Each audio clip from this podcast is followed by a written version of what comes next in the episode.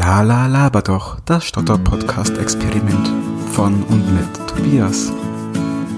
Servus und habe die Ehre zur vierten Ausgabe meines kleinen Experiments. Das heutige Thema ist einmal eine kleine erste Retrospektive zu meinem Podcast-Experiment. Und zwar nur von mir. Zum Zeitpunkt dieser Aufnahme kann noch niemand den Podcast außer mir hören. Ich habe ihn gerade, um das bisschen zeitlich einzuordnen, bei iTunes hinterlegt und warte da auf ein Review. Und ich habe es bei Spotify hinterlegt und warte dort auf eine Review. Und es war schon ein bisschen spannend, weil bei Spotify muss man ja so einen riesen AGB abnicken. Und ich glaube, ich habe auf alles geachtet, nur mal sehen, wie es wirklich wird.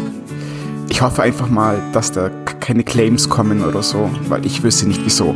Naja, auf jeden Fall back to the topic und back to der Retrospektive. Es ist für mich wirklich ungewohnt, mich selbst reden zu hören. Vor allem immer und immer wieder, denn ich bearbeite ja zumindest ein bisschen die Podcasts immer nach, nicht wahr? Und ja, es ist sehr awkward, meine Stimme zu hören und auch meine Sprachfehler zu hören. Aber irgendwie gewöhnt man sich an das Ganze.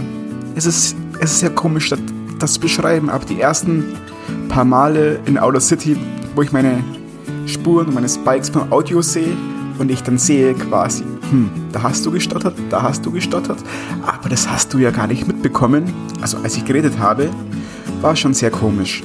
Aber ich muss, aber ich muss dennoch sagen, es macht mir Spaß.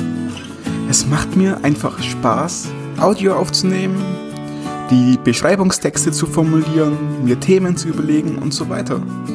Und klar, ich könnte das auch alles halt verblocken, was ich wahrscheinlich auch irgendwann wieder machen werde. Ansonsten habe ich ja einen Blog tscholze.huber.space. so ein kleines Privatblöckchen neben meinen Community-Blogs für Apfeltalk, Dr. Windows, Windows Community und so weiter. Nee, aber es ist echt lustig, mal wieder ein bisschen so kreativer zu arbeiten, anstelle nur in die Tasten zu hauen. Aber ich glaube, es gibt auch wieder die Zeit, wo ich lieber logisch an meinen Projekten und Programmen arbeite und nicht so gern spreche. Ein anderes Punkt, das mir aufgefallen ist, ich bin echt schlecht im auf den ersten Anblick Fehler zu erkennen. Oder betriebsblind, wie man es halt äh, sagen will. So habe ich in der letzten Audio-Track zum Beispiel aus Versehen die Hintergrundmusik ab einem bestimmten Teil leiser gemacht. Meint ihr, es wäre mir aufgefallen? Naja, wie gesagt, das hier ist ein Experiment, das hier soll nichts Professionelles sein, aber ein bisschen gut soll es halt dann doch sein, nicht wahr? Ich wünsche euch einen schönen Start in die Woche oder welcher Tag auch immer sein sollte. Habe die Ehre, Servus und Baba.